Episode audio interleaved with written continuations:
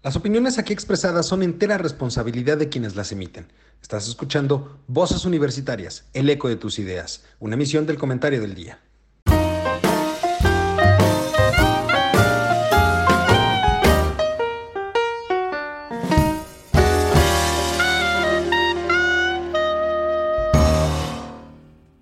Hola, ¿qué tal mi querido público culto y conocedor? Ya es miércoles, miércoles de Voces Universitarias como cada semana ya estamos aquí para platicar con usted sobre, pues como lo dijimos la semana pasada, las perspectivas de cierre de este año. Entonces, va a estar interesante, va a estar muy bueno. Tenemos a quienes usted conoce y conoce muy bien, por supuesto. Nos están acompañando. Esta ocasión no pudo estar con nosotros Charlie para el cierre de temporada, pero seguramente lo tendremos en la siguiente temporada de Voces Universitarias. Por vía de mientras, saludo a mis queridos amigos, compañeros y colegas, vía telefónica. Mi querido Juan, ¿cómo estás? Muy buenas tardes.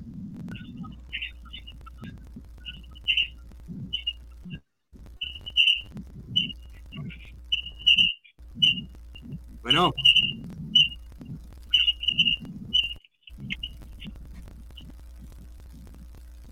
Bueno, creo que perdimos un momento. Juan, Mario, ¿cómo estás? Muy buenas tardes. Don Eduardo, mi querido don Juan, eh, pues muy, bien, muchas gracias. En nuestro indicaba, eh, con ansia y emoción el 2023. Ya, ya estamos a 15 días nada más de, de ese ansiado año, de ese tan, tan mencionado año, el 2023. Este, pero, híjole, tenemos muchos temas de qué hablar. Este, por supuesto, creo que la noticia que se llevó los titulares eh, ayer y hoy, ¿no? Son dos, bueno, dos noticias se llevaron los titulares de ayer y del día de hoy. Uno es, eh, pues, el tema de la, del plan B, que ya está en senadores, y hoy, ahorita está justamente la discusión en el pleno del Senado están discutiendo para ver qué va a pasar finalmente. Y el otro tema interesante pues, fue la muerte de, Miguel Barbosa, el gobernador de Puebla, ¿no? Y ya con esto veía yo por ahí una infografía, ocho gobernadores lleva Puebla en tan solo cuatro años. Es. En cuatro años, ocho gobernadores. Y llegará el noveno, y llegará el noveno, porque ahorita quien está es eh, interino nada más en lo que se designa al, al gobernador este que va ahorita, encargado, ahorita hay encargado de despacho que es la secretaria de, de gobierno, de gobierno, y, y, el Congreso nombrará al interino que según yo termina terminará el sexenio. Ah tiene que terminar ya ya ya cuando rebasan los dos primeros años de gobierno tanto gobernadores como presidente de la República, ya no es provisional, sino ya es interina, para que termine el periodo para el que fue electo el, el anterior. Entonces ahorita el que viene va a terminar eh, dentro de dos años, en diciembre de, del 2024. A ver, otra cosa.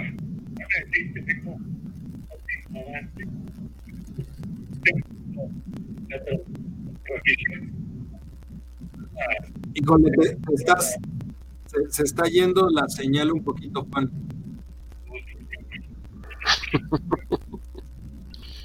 Ahora sí tuvimos problemas tecnológicos. La transición de una radiodifusora de Puebla, que estaba a las afueras del Estado, para Pérez, como siempre. ¿Escuchan? Sí. Bueno, pues ahora se oían unos gritos de justicia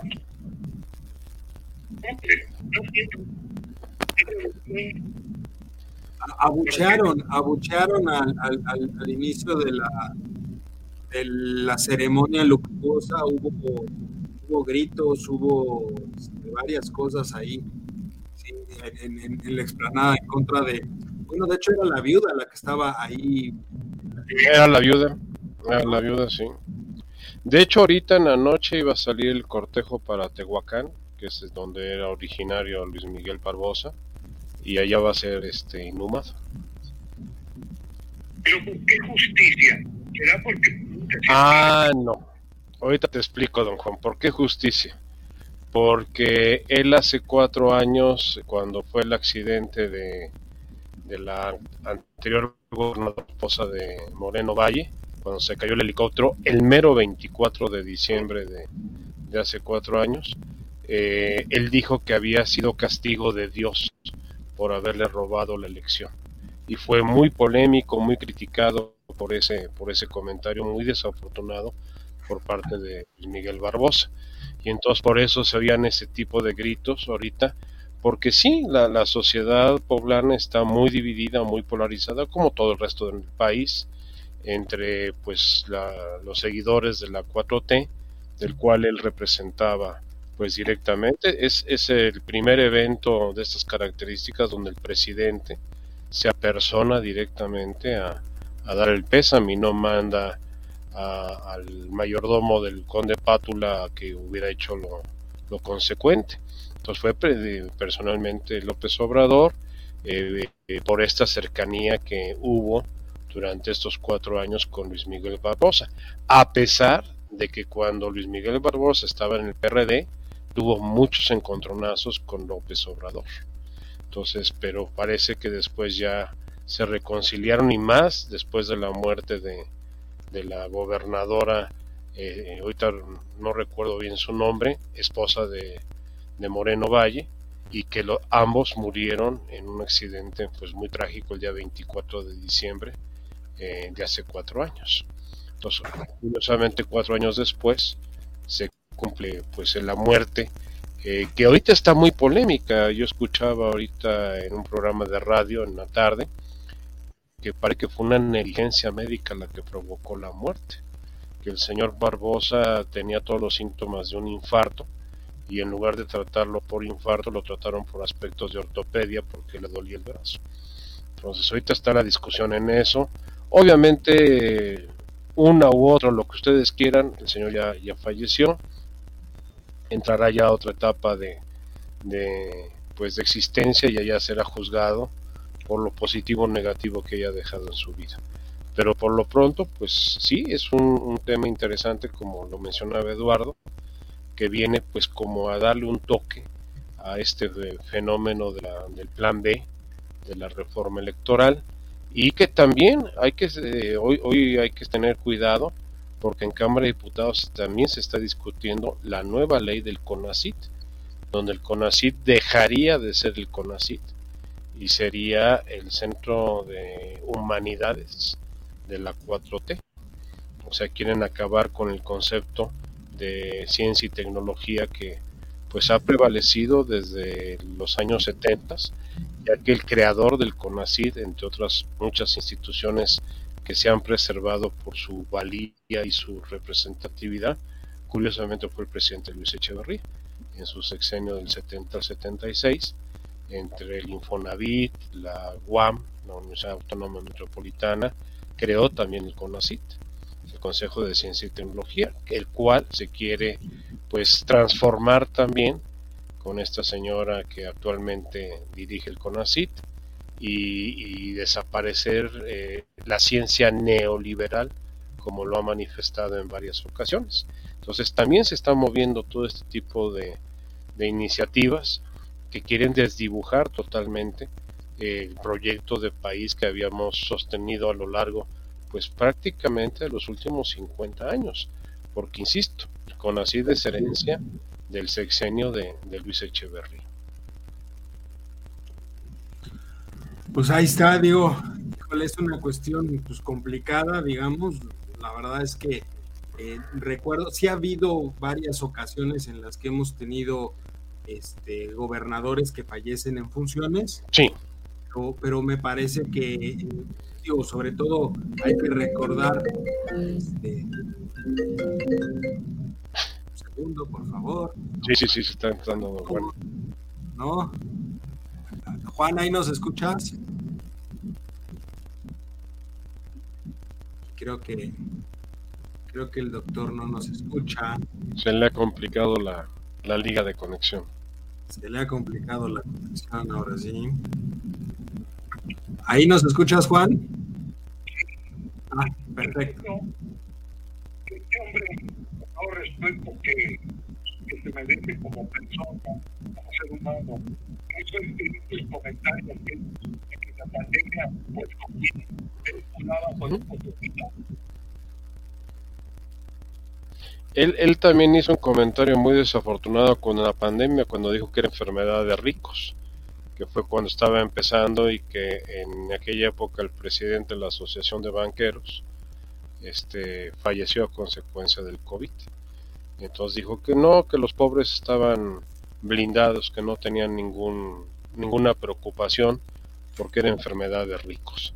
Era cuando apenas, apenas estábamos empezando en esos carceos ahí en marzo, abril del, del 2020, de aquel evento que hubo en, este, en Italia y que mucha gente de ahí se contagió y llegó a la República Mexicana. Ahí fue donde hizo esta declaración, bastante desafortunada, por cierto. Pues sí, porque después le sacaron los trapitos al sol, que pues entonces él se iba a enfermar, ¿no? Pues imagínate. Por ahí las malas lenguas dicen que medio Puebla, media ciudad de Puebla pertenece a, su peculio. Entonces ahorita pues se va a poner divertido la, la sucesión testamentaria de este personaje, a ver qué tantas historias de terror se, se manifiestan. El que debe estar de plácemes es el líder de, de Morena en la Cámara de Diputados, el diputado Mier, porque eran eh, contrincantes, por no decir enemigos, y él, y él está buscando la, la gobernatura de, de Puebla para la próxima elección.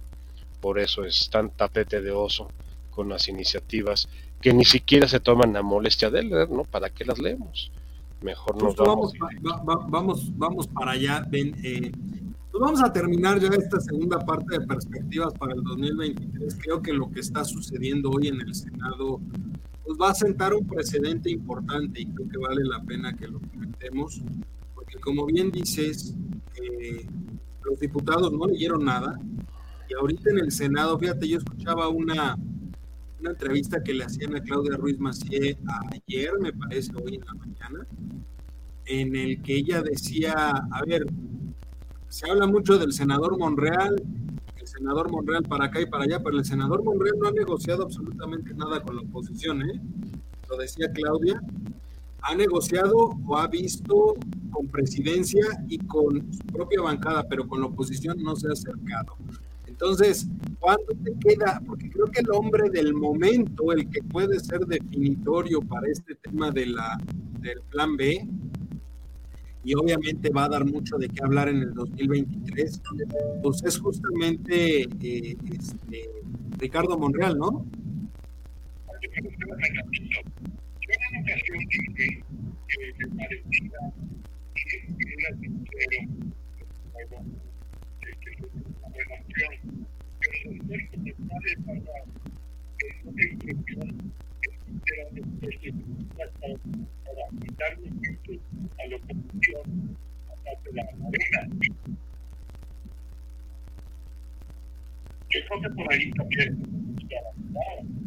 Puede, puede ser.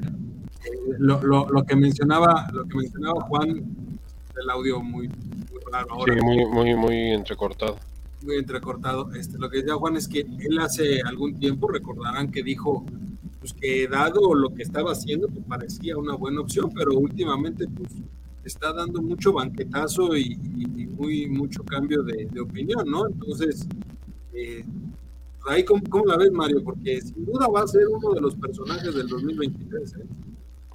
Mira, definitivamente él y Marcelo Ebrard están ahora sí que, como en mi pueblo, no, no se hallan, como hay un viejo dicho este, yucateco que dice, me hallo y no me hallo, me hallo y no me hallo, o sea, no me encuentro. Y es lo que le está pasando a los dos, o sea, realmente Ricardo Monreal está viviendo un momento, vamos a definirlo así, existencial políticamente. O se define hacia un lado o se define hacia el otro. Y está teniendo ahora sí que el temor de perder la cobertura eh, de la 4T y específicamente de López Obrador y ya vimos los ataques que estuvo recibiendo en los últimos meses por parte de Laida Sansores y es natural lo que decía este Claudio Ruiz Macio de que la negociación de, de Ricardo Monreal no es con la oposición. A él le queda muy claro cuál es la posición de la oposición, valga la redundancia.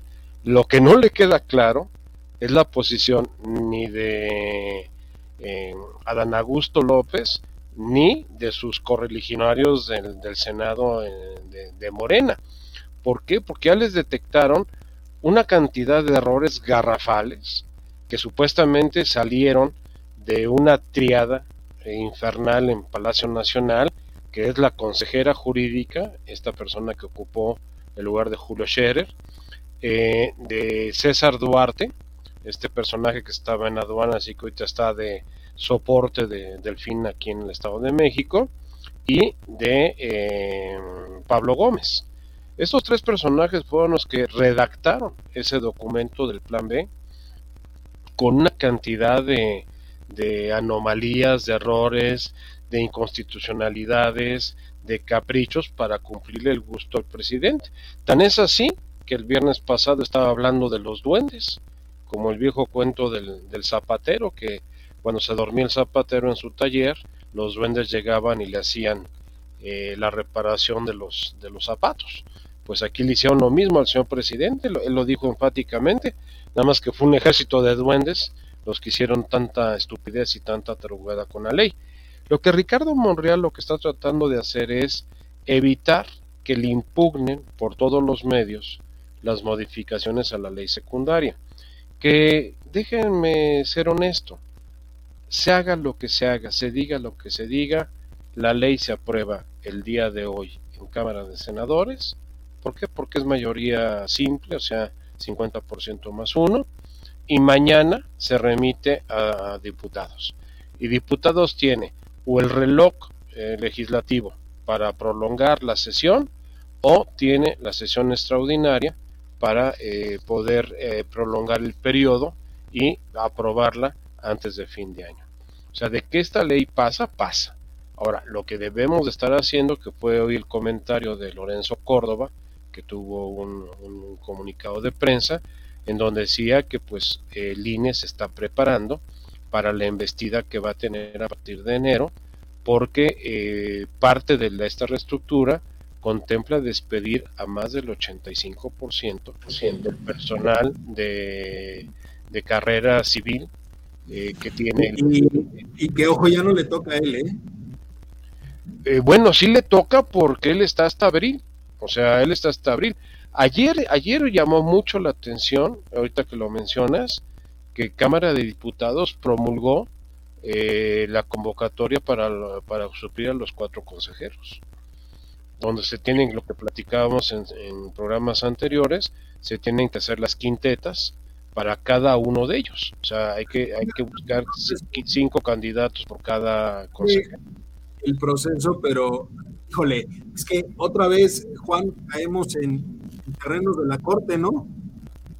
Sí, sí.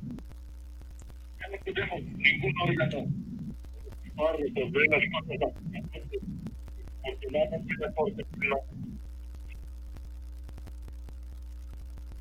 Híjole, entonces, a ver. Lo que pasa en la corte, Eduardo, es que también la corte cambia ahorita en. Justo, es, lo que decir, ahorita viene el relevo de Saldívar. De Saldívar, de Arturo Saldívar. Y hay cinco, hay cinco postulantes. Hay cinco postulantes. Oye, pero ¿no creen ustedes que este tema vaya a terminar un poco como la energética? Totalmente, sí, totalmente. Este, Nada más que vas a crear un, caos en el INE con las elecciones del Estado de México y de Coahuila, que también hay que mencionar que fue muy sorpresivo el destape del candidato de Morena a Coahuila, del senador, este, ay, se me fue su nombre, el hombre del sombrero, parecido a, Pedro Castillo, es sanguiano, no, no es sanguiano, Guadiana, Guadiana, que es el rey del carbón ahí en Coahuila que es un tipo muy popular, ¿eh? o sea, bastante bien recibido en el ambiente político de Coahuila. Y el que se dejó ir con todo y tuvo que frenarlo López Obrador el día de ayer en la mañanera fue su subsecretario de Seguridad Pública. O sea, el que se sentía que iba a ser el verdadero candidato. Inclusive subió un video en redes sociales donde descalificaba totalmente el proceso de, elección del, precandidato. Entonces, estamos viendo lo que habíamos platicado. Eh, cada vez que se destapa una candidatura hay divisionismo. Y un divisionismo muy fuerte porque el partido no tiene estructura. La única amalgama de poder que existe se llama Andrés Manuel López Obrador. Y esto va a ser muy crítico.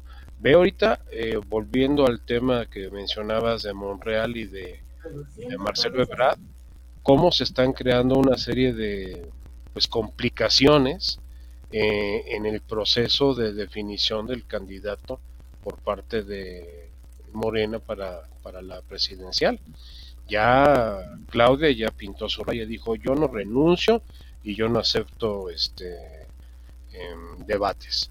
Eh, Marcelo quiere debates y mandó llamar a Mario Delgado y ya le puso sus condiciones. Y Adán, eh, Adán Augusto pues dice, no, pues yo me mantengo a lo que sea, ahorita son, son tiempos muy prematuros para hablar de candidaturas presidenciales y Ricardo Monreal pues ahora sí que en este debate en el que está inmerso con, con el plan B de la ley electoral. Híjole, sin duda, sin duda van a ser este, van a ser semanas pues bastante, bastante complejas, ¿no? Eh, yo siento que si bien es cierto que la corte, la corte se ha vuelto, híjole, un, un arma de doble filo se ha vuelto la corte porque finalmente no, no logra o no termina, digamos, de cuajar en cuanto a eh, las propias resoluciones, la energética se quedó a 7 de 8, entonces eso la haría medio inconstitucional, digamos, o les da una línea a los jueces para aceptar en un momento dado todos los amparos que puedan llegar y demás. Y pues creo que lo mismo va a suceder acá en el INE, porque también los amparos que se van a interponer por parte de los funcionarios o, los, este, las personas, pues es porque están violentando sus derechos laborales a través de una ley. Entonces, este, va a estar muy complicado ese tema en, 2023, ¿no? Ah, no, va, va, va, a ser un escenario extremadamente convulso y conflictivo previo a las elecciones del Estado de México y de Coahuila, y más a la, a la suplencia de los nuevos consejeros del INE, que tiene que ser en el mes de abril. Entonces, también eso va a complicar más el, escenario. Ahora, eh, quien está aparece, aparentemente despuntando para la Suprema Corte es la magistrada Yasmina Esquivel, que, que curiosamente es la esposa de Riobó, de este ingeniero constructor que hizo los segundos pisos en la época de, la jefatura de gobierno de, López Obrador. Y el que habló tan eh, doctamente sobre que los aviones no pueden chocar porque se repelen en, el aire por las fuerzas este, de, de, turbosidad que generan dinámicamente en la aerodinámica de los aviones. O sea, su empresa, su empresa todo un ingeniero aeronáutico. Ah, no, no todo un ingeniero aeronáutico. Es muy buen ingeniero civil, déjame decirte. Yo participé en varias obras que él, que él manejó y, es muy buen ingeniero civil. Tiene muy buen equipo de ingenieros constructores. Pero esa declaración, igual que las que platicamos, bastante desafortunada de decir que dos aviones no pueden chocar porque se repelen en el aire, pues ni que fueran polos magnéticos, ¿no? O sea. Oigan, y este, a ver, un poquito jugando, o ya dejando un poco de lado el, lo, e, ese tema, estos temas, porque van a tener, vamos a tener ah, Va a ser mucho ruido el fin de año. Cuando regresemos, cuando regresemos de, a la siguiente temporada, vamos a tener mucho, mucho material que, que es de poder analizar, ¿no? Pero este, yo, yo quisiera preguntarles, un poco a manera de lo que se hace comúnmente en estas épocas. ¿Quién para ustedes fue el, personaje del año? Juan, ¿quién para ti fue el personaje del año? ¿Quién se lleva las palmas? ¿En serio? ¿Por qué? O sea, pero ella es la más publicitada, pero ¿quién es el personaje del año? Alguien que digas así, oye, este hombre, a nivel nacional, por supuesto, este hombre o esta mujer marcó.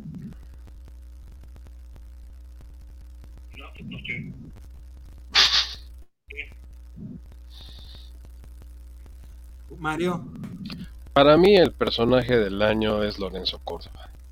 Es, es un personaje que se ha destacado por su mesura, su prudencia, su perseverancia, su manejo en los medios, su capacidad de mantener la serenidad y la ecuanimidad ante la cantidad de ataques que se le han manifestado, no solamente por la presidencia de la República, sino por todo el aparato político que lo rodea, y, que es un hombre que ha mantenido esa línea muy clara de definir su posición, a pesar de los múltiples ataques que le han generado.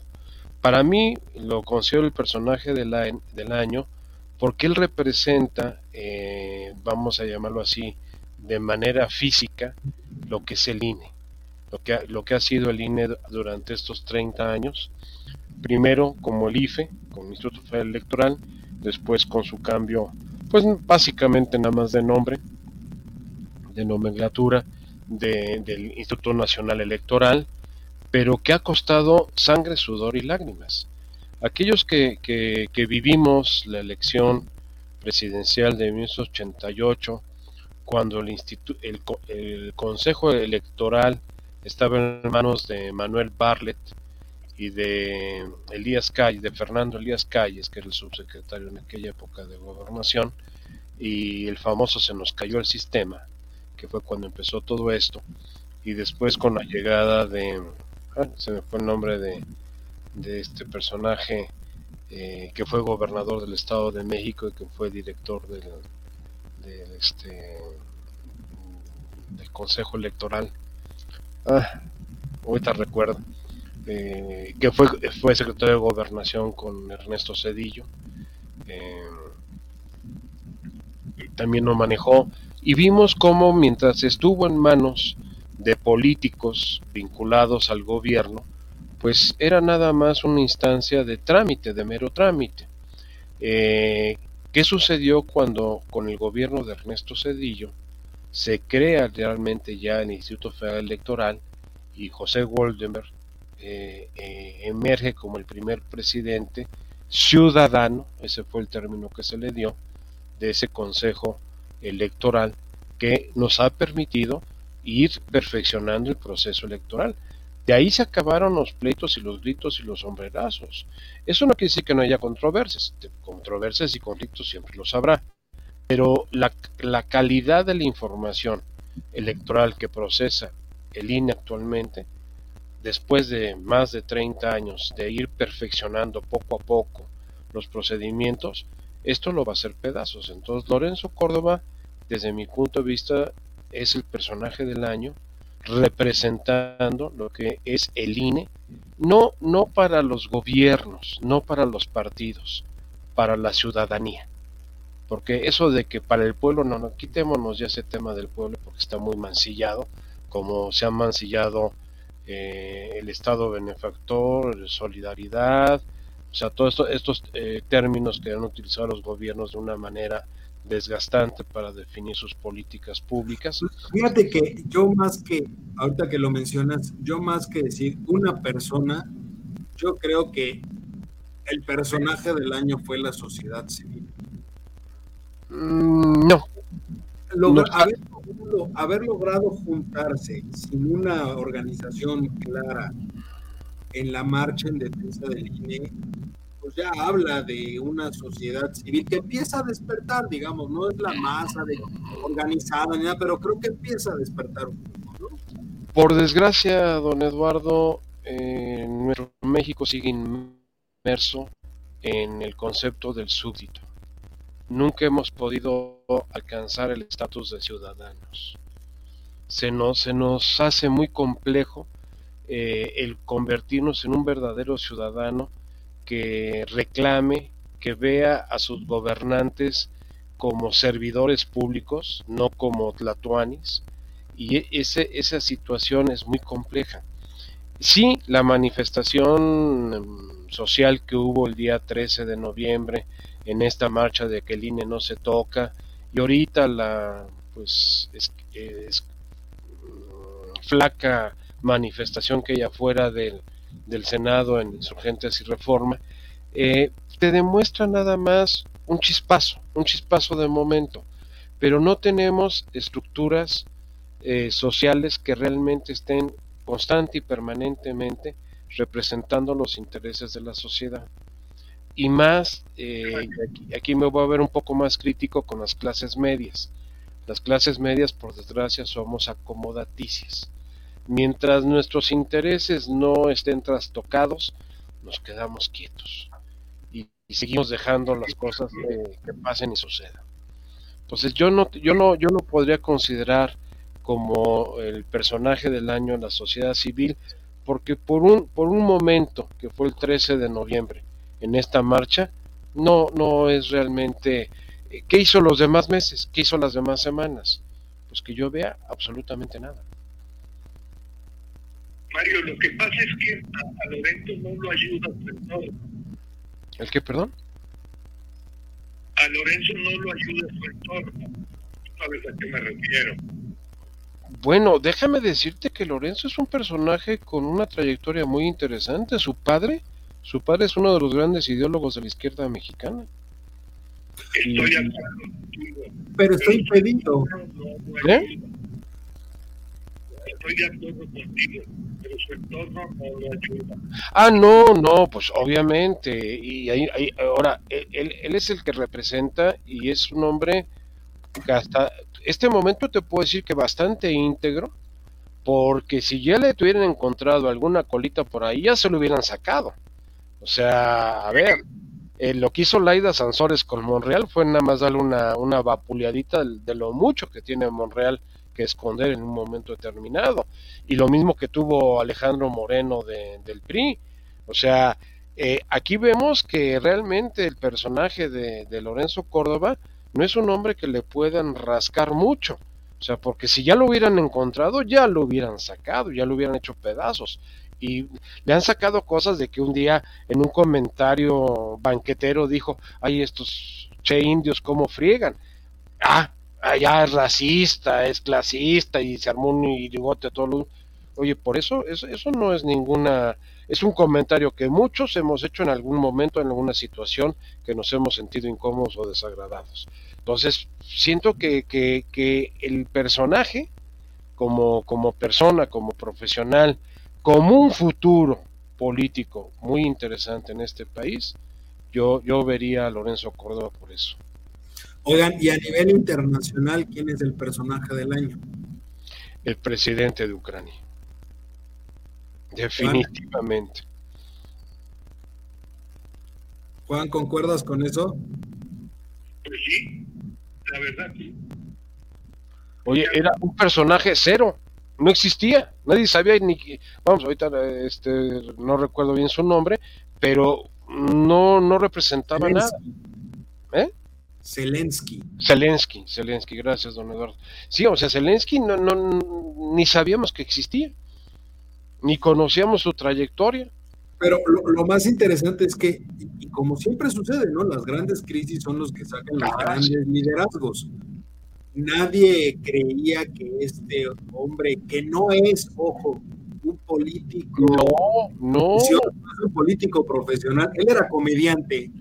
A ver, don Eduardo, él hizo un, un cover de la serie norteamericana de Sobreviviente Elegido la quiso este, eh, este muchacho Sutherland, en donde desaparecen al gobierno americano y él es el que queda, que era un secretario de tercer nivel en el gobierno y queda como presidente.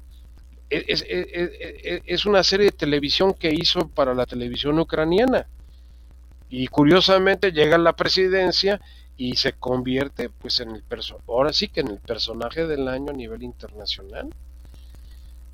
Putin nunca se imaginó que iba a encontrar un rival de ese tamaño. ¿eh? ¿Dónde queda Putin en este escenario? Pues Porque el, gran, digamos, el gran personaje, positivamente hablando, es Zelensky.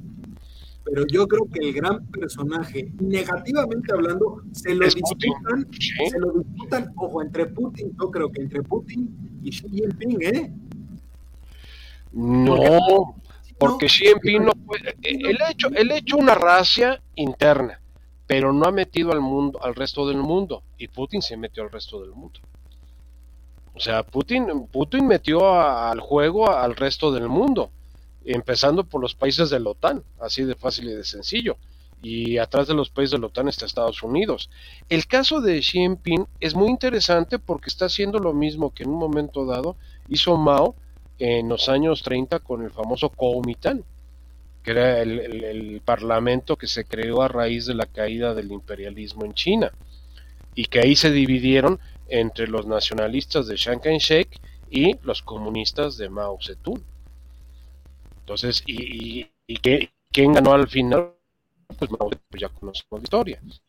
Pero lo que está haciendo Xi Jinping es, es, es algo vamos a decir, una purga interna, porque se está dando cuenta que también China está entrando en un, proceso crítico de crecimiento económico, de inestabilidad social y obviamente lo que está queriendo proteger es la parte política, no perder el control del, de la gobernabilidad del país. Ahora, ¿cuál es el suceso nacional digamos que va, yo, yo lo pondré así, el suceso nacional que va a marcar el próximo año. ¿Ustedes creen que sea el que, o sea, sabemos perfectamente que el tema está ahorita en la reforma electoral, pero, pero hay algún otro tema que ustedes vean que va a ser definitorio e importante de considerar para el 2023? Yo veo la elección del Estado de México. Ah, perdón. Tú, ves elecciones, Estado de México. Sí, yo veo elecciones, tanto Estado de México como Coahuila. Juan. Coahuila también. También elecciones. Yo, los, yo, yo quiero ponerlo así, yo creo que también, ojo, el tema que va a mar, o debería marcar el próximo año en México es el tema de inseguridad. Ya rebasamos todo lo posiblemente rebasable a estas alturas, ¿eh? La, tendencia dice que vamos a acabar en más de 220 mil asesinatos, si sigue la tendencia así. Y pues yo creo que, ojo, ya pensando 2023, 2024, justo por el tema de elecciones, siento yo que los cárteles van a querer moverle de alguna manera, ¿no? Entonces... Y, y más, y más por, por las, los dos estados que se van a pelear, o sea, Coahuila es un estado también en el norte del país eh, medular y el estado de México en la zona centro y, la su vinculación con la zona conurbada de la Ciudad de México, eh, muy representativo, extremadamente representativo. Si consideramos que en el Estado de México solito está el 14% del padrón electoral. O sea, no es cualquier estado, no es cualquier estado. O sea, tiene una representatividad eh, política electoral muy fuerte. Además, lo que platicábamos en programas anteriores, es la sede de uno de los poderes fácticos más poderosos del país, que es el famoso Grupo Atlacomulco, y que está representado no solamente por aspectos políticos, sino por aspectos económicos muy poderosos. O sea, hablemos de la familia Han, hablemos de los, este, los, del Mazo, hablemos de muchas de las familias que, que, pertenecen a esta entidad y que pues han mantenido un poder económico muy representativo en nuestro país. Si consideramos que pues, uno de los bancos más importantes de México está controlado por este grupo, pues, pensemos en, la fuerza que esto puede tener. Oigan, ¿y la militarización dónde lo dejan como tema? Juan. El que acabas de mencionar, no de alguna manera relacionado, porque como lo hemos dicho varias veces, cuando sucede importancia no está en el resultado. O siguen mandando que, digamos, militares a los estados y la cosa se pone más complicada. No los militares, sino porque los desgastaron no, no le entendí. Ah, se, se, se, se, nos perdió, se nos perdió un poquito el sonido ya se nos perdió. Él. Ya se perdió. eh, bueno, ¿dónde dejamos la, la militarización, Mario? La, la militarización es, es, un tema... Hoy ya empezaban también a discutir otra propuesta del presidente que quería militarizar el espacio aéreo, ¿eh? Ah, sí, sí, sí, sí, el CENEAM. Iba, iba contra el CENEAM para que el CENEAM fuera eh, este, manejado por, por militares. Eh, mira, mm, el tema de la militarización va a ser muy complejo en los próximos dos años. Eh, se le va a seguir dando más, más injerencia porque en el pensamiento ideológico de López Obrador, él considera que el que los militares tengan todas esas eh, atribuciones va a ser muy difícil que otro presidente se atreva a quitarles o retirarlos de esas situaciones. Eh, aquí va, a caber mucho. No, no hablaría yo del secretario, eh, del general secretario, sino hablaría del verdadero consejo que gobierna al sector militar de nuestro país. Este, grupo de generales que realmente controlan no solamente a, al ejército, sino a las mismas autoridades militares. Entonces ahí es donde vamos a ver la, madurez y también las presiones a nivel internacional, como en punto concreto Estados Unidos. Estados Unidos viene el año que entra fuerte hacia México. ¿Por qué? Porque hay intereses muy importantes desde el punto de vista económico con el nearshoring y eh, el ejército se puede convertir en un buen aliado de estos proyectos este, económicos como es en el, en el gobierno norteamericano. No hay que ser este eh, muy conocedor del tema, pero uno de los principales presupuestos que tiene el gobierno norteamericano, el presupuesto militar, es donde en muchos desarrollos, eh, avances económicos dentro de la economía norteamericana. Empezar a ver una combinación muy interesante entre inversionistas internacionales y nuestro, ejército mexicano. Vamos a ver si te podemos dar el ancho en esos nuevos tipos de negociaciones. Híjole, va a ser el cierre de sexenio respecto de eso va a ser muy importante 2023 desde 2024 porque finalmente va a ser una carga con la que va a llegar en la siguiente administración. Entonces, no es nada sencillo lidiar ya, llegar tú como, como gobierno civil a pelearte, porque literalmente es una pelea de poder con el poder militar. O sea, no, no, no, no está nada sencillo y creo que también es un tema importante. Y a nivel no, pensando, pensando en el señor López Obrador, ha sido un mago para crear un en este país. O sea, y, y, pues lo estamos viendo ahorita en un experimento en Perú. Hoy se declaró el estado de emergencia en Perú y literalmente se, se están cerrando fronteras eh, y tratando de sacar a, pues no solamente a mexicanos, sino de otros, de otros países a los que estén ahí en Perú, porque se está poniendo la cosa muy complicada. Porque este señor Pedro Castillo está arengando desde su prisión está arengando a, al grupo de simpatizantes que tiene. Y esto lo están armando. E, esos son los escenarios que México no se puede permitir. O sea, ese, ese escenario de ingobernabilidad no es lo que podemos aspirar. Es algo que va a empezar, creo yo que va a empezar a permear de manera muy fuerte en 2023. Porque ya también no le falta mucho a Cristina Fernández para salir. Y en principio cuando salga, si no logra echar para atrás la resolución, pues tendría que ir a la cárcel. Y, la, y, la, y ve algo interesante, don Eduardo, el próximo presidente de Brasil se ha mantenido al margen. Lula no está, no está jugando con, con esto, este, este comunicado de, de ayer, en donde se equivocan y en lugar de poner la bandera argentina ponen la bandera de Guatemala. O sea, ¿cómo es posible que sucedan ese tipo de cosas, no? O sea, porque son azules con blanco, sí, nada más que una tiene un solecito y otra tiene una aguilita, un, un quetzal. Entonces, este, pues como que hay una pequeña diferencia, y más en una Secretaría de Relaciones Exteriores. Eh, a, nivel internacional, perdón, porque si no nos va un poco el tiempo. Sí. Cambio climático. Yo creo que ahí es donde está el, tema para los siguientes años, ¿no?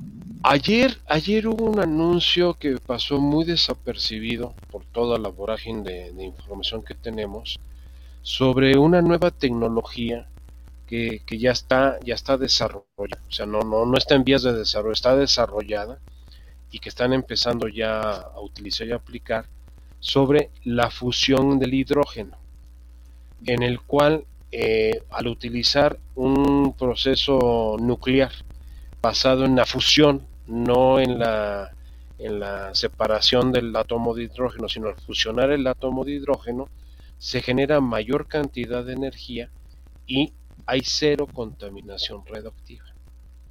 Entonces, esto puede venir a ser la gran revolución en, no, no el año que entra, sino en, las próximas décadas sobre eh, la generación de energías limpias a nivel mundial a bajo costo. Entonces, esta fue una nota que salió así muy secundaria en algunos este, portales de noticias y en, en mismas redes sociales sobre la nueva tecnología sobre fusión del hidrógeno. O sea, no, no, la, no la separación que es la base de la bomba H, la famosa bomba H de la época de la Segunda Guerra Mundial, que es la separación del átomo de hidrógeno, la, este, incisión del, átomo, sino que hay que al contrario, es eh, convertir el hidrógeno en helio y eso, y eso te genera eh, una energía mucho mayor y que no genera eh, los, los, desechos este, radioactivos que los otros sistemas sí generan. Entonces por ahí puede venir un gran cambio a nivel mundial ¿eh? de, nuevas energías, porque el mundo, el mundo el día de hoy se mueve por energía y para generar energía necesitamos combustibles y por eso fue el gran desarrollo en el siglo XIX del petróleo, eh, se continuó en el siglo XX y ahorita pues ya el petróleo ya, ya no es no debe de ser eh, el origen eh, del combustible energético para mover el mundo. Híjole, son, son muchos, muchos temas que vamos. No, no, no me quiero imaginar el inicio de temporada que vamos a tener, ¿eh? porque este cierre de año, a ver, el año pasado, justamente hace un año, nadie nos imaginábamos. No, no. un ataque por parte de Rusia a Ucrania. Nadie nos imaginamos eh, los altos niveles de inflación que íbamos a tener. A ver, la economía mexicana a principios del año tenía una perspectiva muy negativa para este año. Y más o menos digo, cerrar entre el 2.5 2.8 este año, que es lo que se espera de acuerdo a ciertos datos, que ojo, por más que reviso los numeritos, no me queda muy claro cómo es que lo logramos. Hubo más dinámica en el último trimestre, en el tercer trimestre, perdón, lo cual ha hecho que mejoren los pronósticos, pero falta ver qué sucedió en este cuarto trimestre y cómo viene. Este, la, la, inflación subyacente sigue hacia arriba, a diferencia de la general que ya bajó un poquito, pero a ver, la, expectativa y la perspectiva de inicio de año no se parece nada a lo que estamos, con lo que estamos cerrando este año. Y yo creo que el próximo que se espera, ya se había dicho que iba a ser un año interesante a nivel internacional, inclusive dentro del país, pues yo creo que nos va a traer muchas más sorpresas, ¿no crees? Definitivamente, Eduardo, yo lo, hemos platicado en otras ocasiones.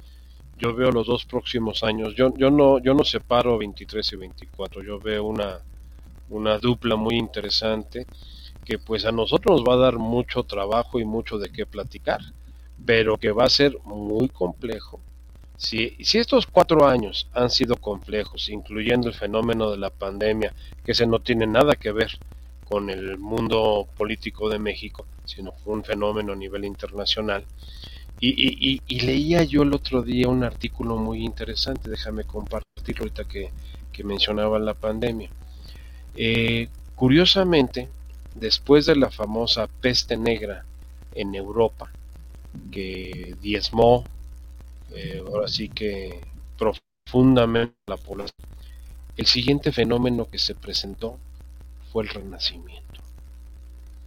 O sea, porque la peste, la peste negra fue en el siglo XV y en el siglo XVI empieza, eh, vamos a decir, eh, cronológicamente lo que vamos a conocer como el renacimiento y con sus diferentes etapas, la iluminación, la ilustración, el romanticismo, el naturalismo, eh, de todas estas etapas que tuvo esos 300 años, del 1500 y pico hasta el 1800, que fue el siglo XIX, en donde ya prácticamente se habla de la revolución industrial y la modernidad.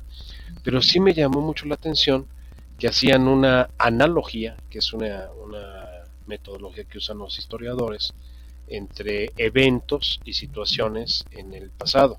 Eso no quiere decir que la historia se repita, ¿no? Eso la historia no se repite, pero hay, hay cosas que llaman la atención. Entonces a lo mejor estamos en, en el umbral de una, nueva, estoy, era. más que convencido que estamos en una época coyuntural, en todo sentido, política, económica, socialmente, climáticamente. Estoy convencido que estamos en un momento coyuntural. ¿Qué va a pasar en los siguientes años? Pues ahora sí que ya, ya no hay tanta claridad como había tal vez hace dos, tres años, cuatro años. Hay tanta claridad ya de, lo que pueda suceder, ¿no? Entonces, híjole, se, se pone bueno, pero vamos a tener no, no.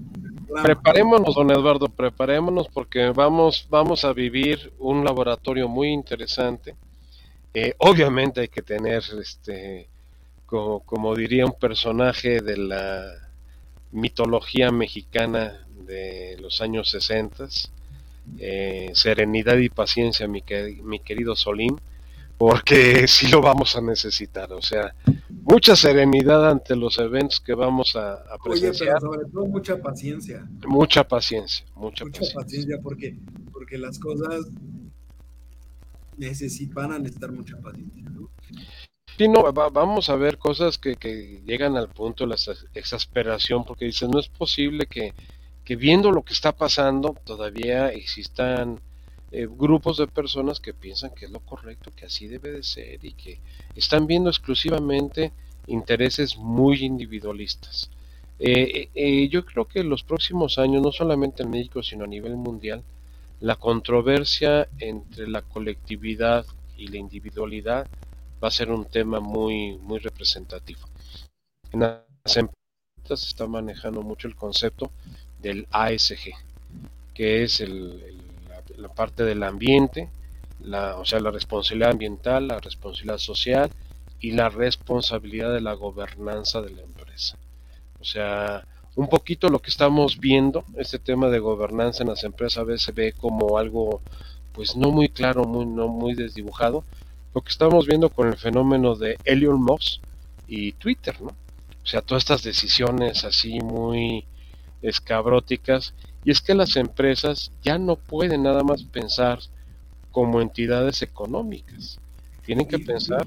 Y fíjate que lo que llama mucho la atención es que el que supera a Elon Musk en la lista de Forbes, sí. el más rico, es el, dueño del, del grupo Arnold o sea, estamos hablando de las marcas de lujo a nivel, o sea, en un momento donde alguien supondría que por las recesiones económicas el sector de lujo tendería a deprimirse un poco, es el sector que más creció en esta época, ¿eh? y es lo que puso al señor Arnold más rico del mundo. Más rico del mundo, superando a Elon Musk, exactamente. Eso salió esta semana. Sí, sí, sí, en el reporte de Forbes. Y, bueno, déjame decirte una realidad, que la acumulación de riqueza que hay en un segmento muy pequeño de la población a nivel mundial es lo que detona estos, estos mercados de lujo. Es como, como el caso de México, o sea, ¿por qué están todas las marcas de, de lujo en nuestro país cuando tenemos 60 millones de pobres? Pues porque tienes 5 millones de hiperricos que representan más eh, mercado que en muchos países europeos, así de fácil y de sencillo.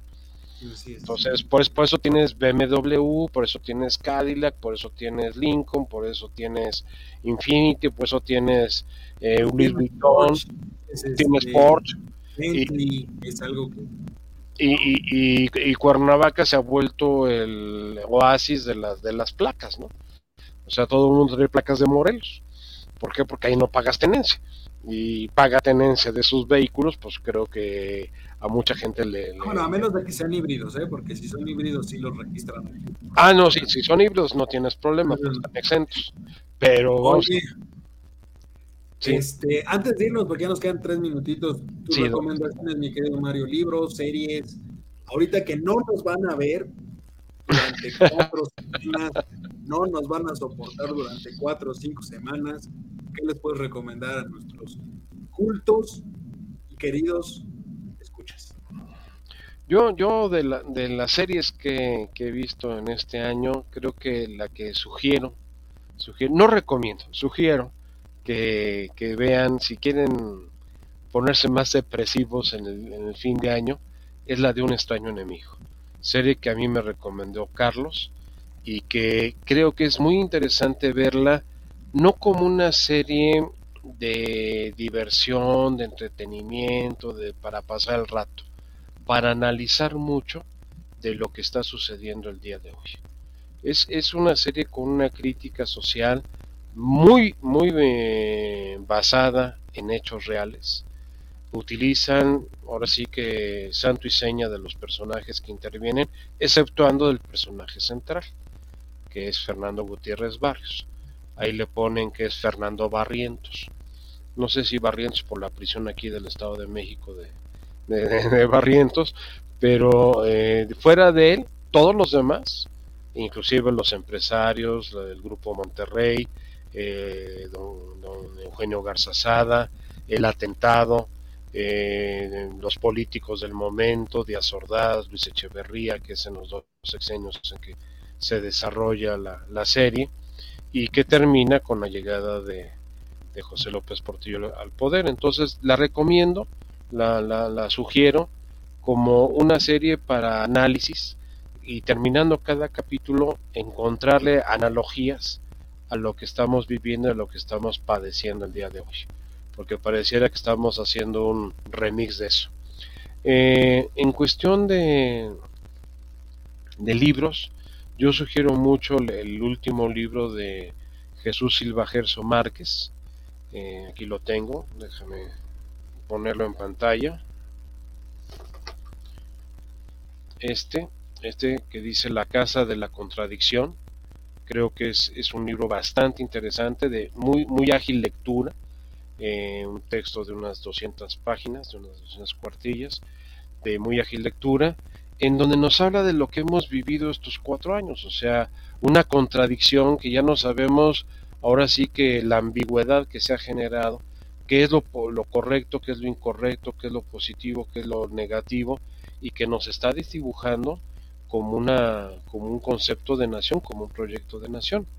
Entonces, esto, esto es para cuestiones así de reflexivas si quieren entrarle en, este fin de año en el ambiente político social.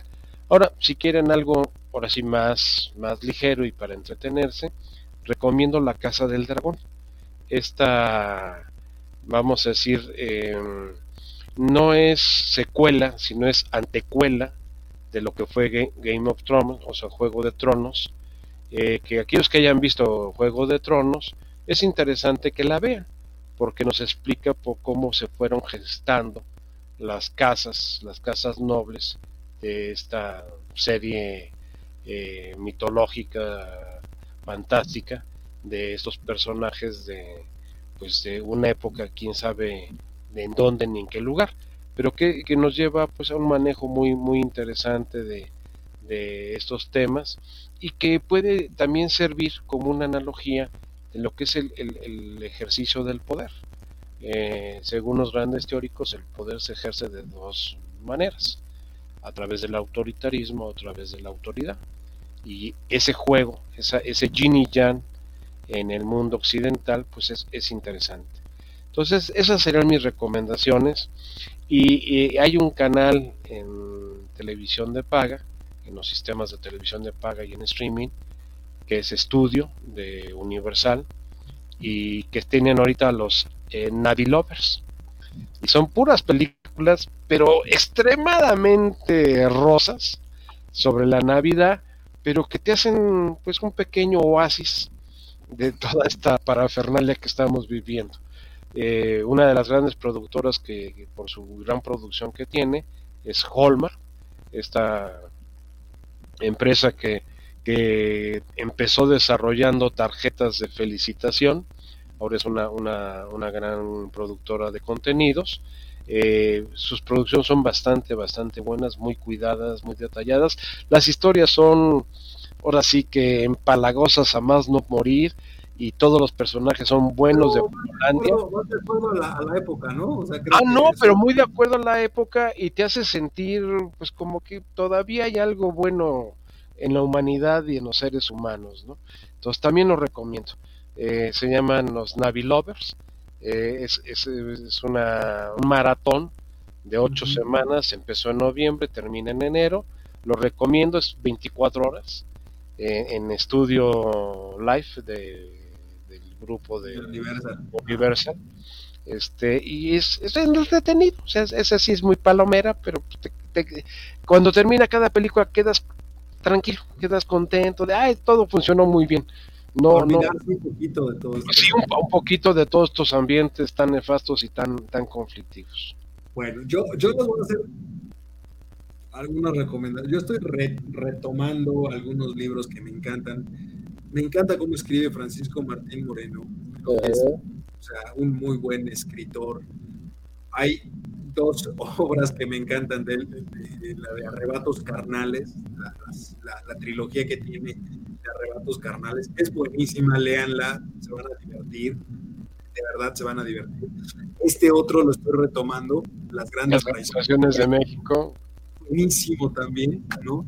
Este, digamos que es lectura, pues, más sencillita, ¿no? Agradable. Y, Agradable. Pero muy, muy bien enmarcada históricamente, ¿eh? muy sí, bien enmarcada. Sí, por supuesto, es, es, lo que me... Estoy retomando este, este, este mamotreto, que es el de Thomas Piketty, Capital e Ideología, porque Ideología. habla mucho de, de, los temas de desigualdad y ahorita creo que uh -huh. vale mucho la pena este, retomarlo y viene, viene a colación. Este sí es una lectura un poco más este, pesadita, pero o sea, en un momento de insomnio que tengan, lo agarran, agarran el sueño muy rápido. Yo, yo, creo que lo pueden utilizar de esa forma. Y series, quiero recomendarles una que de hecho Juan la recomendó y la, la vi, no, no, podía dejar de ver, no, no sé por qué, me, me, encanta este tipo de series. Se llama Borgen, Borgen, está en Netflix, Borgen, y habla Borgen. todo el entramado de lo que es la política danesa este tema del de sistema parlamentario, cómo tienen que hacer alianzas, qué pasa. Son, son este, tres temporadas y dos películas. Todas están en, en Netflix. Ahí las Netflix, pueden ver. Y este, vale mucho la pena. O sea, está muy bien hecha.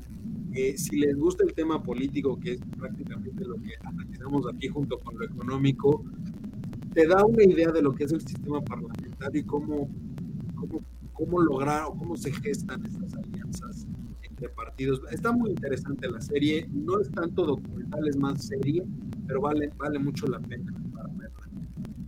¿no? Y pues nada, este, por supuesto, estas cuatro semanas pueden volverse a echar toda la temporada de cosas universitarias para, para este, este, agarrar fuerzas de lo que se va a venir, porque lo hemos dicho varias veces, se vienen muchas cosas para el próximo año. Y este, pues ya en enero nos estaremos viendo para la octava, octava temporada de Voces Universitarias. Lo hemos logrado, lo hemos hecho. Vamos por, el próximo es nuestro treceavo año.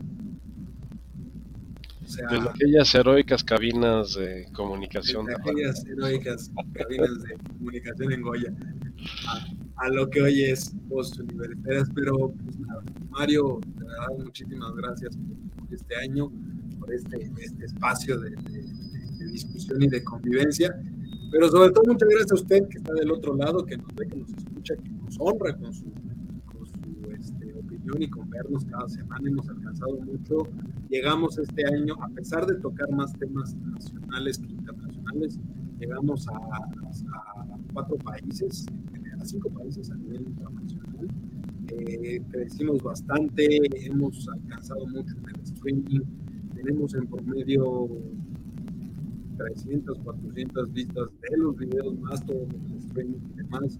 O sea, hemos crecido muchísimo y todo gracias, gracias a ustedes. Entonces, eh, pues, nos vemos, nos escuchamos en enero, Dios mediante, en la octava temporada.